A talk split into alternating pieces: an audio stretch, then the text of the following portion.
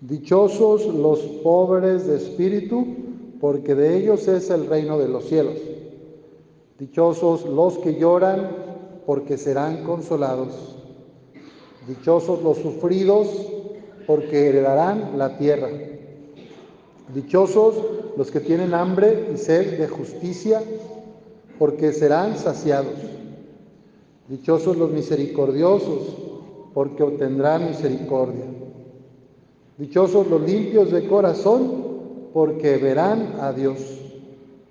Dichosos los que trabajan por la paz, porque se les llamará hijos de Dios. Dichosos los perseguidos por causa de la justicia, porque de ellos es el reino de los cielos. Dichosos serán ustedes cuando los injurien, los persigan y digan cosas falsas de ustedes por causa mía. Alégrense y salten de contento, porque su premio será grande en los cielos. Palabra del Señor. Del reino de Dios. Vivimos en un ambiente de mucha división, de mucha polarización. Ahora por ser año electoral, van a empezar, ¿verdad? Que de un color, que de otro, que de un movimiento, que de otro, político, social, y empiezan las divisiones entre las mismas familias, a veces por tonterías se pelean, este, o con el vecino de al lado, con el de enfrente, que si tú azul, que si yo rojo, que si tú amarillo, que si yo verde, todos los colores y sabores, y nos perdemos de lo mejor y de lo principal, que es vivir en la paz, en el amor. Hay que ser honestos, pero en la historia de nuestro país, y yo creo que de toda América Latina, cuando hay campañas, todo mundo ofrece mil cosas, todo mundo promete mil cosas, de todos los partidos.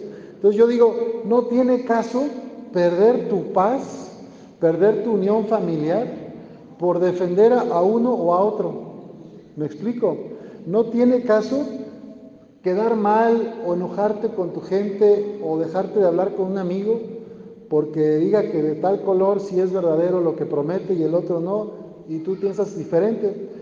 Entonces, sabemos que nuestros políticos, al menos allá en, Jalisco, aquí en Coahuila, yo no sé, pero se llenan la boca de promesas que van a hacer esto y que van a hacer lo otro y en todos los niveles. Y a la hora de la hora queda el gobierno que sea, del color que sea, y se olvidan muchas cosas o no se llevan a cabo.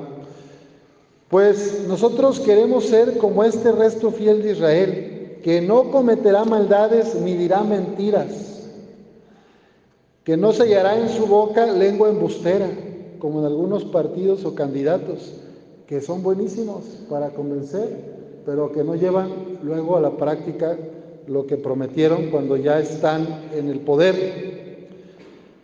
¿Cómo vamos a permanecer tranquilos en estos tiempos tan convulsos de guerra en Ucrania, en otras guerras de África, en otros lugares también hay violencia, en este país que se desangra por violencia asociada al narcotráfico?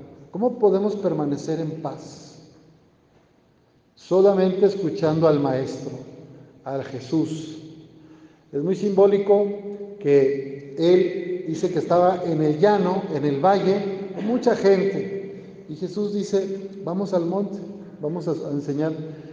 A veces estamos así nosotros, en, lo, parejo, en el llano, sentimos como una vida vacía, sin chiste. Estamos en, el hoyo, o sentimos en el valle de la oscuridad. Jesús te llama a caminar un poco y salir de tu tristeza, de tu desencanto, de tu enojo, de tu rencor. Subir un poquito al monte acercarte a Jesús que te enseña y que te habla de corazón a corazón. El otro día un migrante me decía que venía en el tren acá por Zacatecas, pasaron muchísimo frío, se subieron en Irapuato, se viene Aguascalientes, Zacatecas, hasta llegar. Entonces le tocó la noche tremenda en pleno desierto, ya ven cómo es frío ese estado de Zacatecas. Y dice, padre, yo nomás quería que ya amaneciera, era las siete y media y nada de sol. Era las ocho y nada de sol. Digo, ¿cómo aquí amanece a las siete y media? Pues allá hasta, las ocho y media nos empezó a dar el sol, porque iban en medio de la cordillera, en las montañas. Entonces, aunque el sol ya salió, ahí seguía la sombra, no les daba el sol, la oscuridad. Ellos ya querían que les diera el sol. Pues así estaba muriéndose de frío aquel hombre. Por eso Jesús nos llama de la oscuridad, del valle, de la mediocridad, de la tristeza, a subir, a esforzarnos un poco al, monte de la verdad, de la luz, para que nos pegue la luz de su amor, para que podamos calentar el corazón y luego calentar el corazón a otros. Jesús nos llama en el Salmo hoy a servir a la viuda y al huérfano, a apoyar a los que la pasan mal, las personas en situación de calle, el reino de los cielos es de los que son pobres de espíritu, que no viven apegados a las cosas materiales, sino que comparten de lo poco o mucho que tenemos. Compartir es un signo del reino. El reino de los cielos es también de los sufridos, de los que tienen hambre y sed de justicia y que serán saciados. Miren, nuestra madre Santa Teresa de Calcuta, una monjita que la conocieron, Santa Teresa de Calcuta dice que la pobreza más grande y el hambre más grande no es la pobreza económica, no es la pobreza, es la pobreza de amor, que lo que más duele es el abandono, el maltrato, la soledad.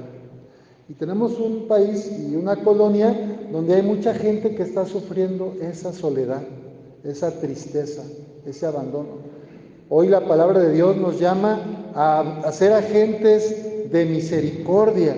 Dichosos los misericordiosos, porque obtendrán misericordia.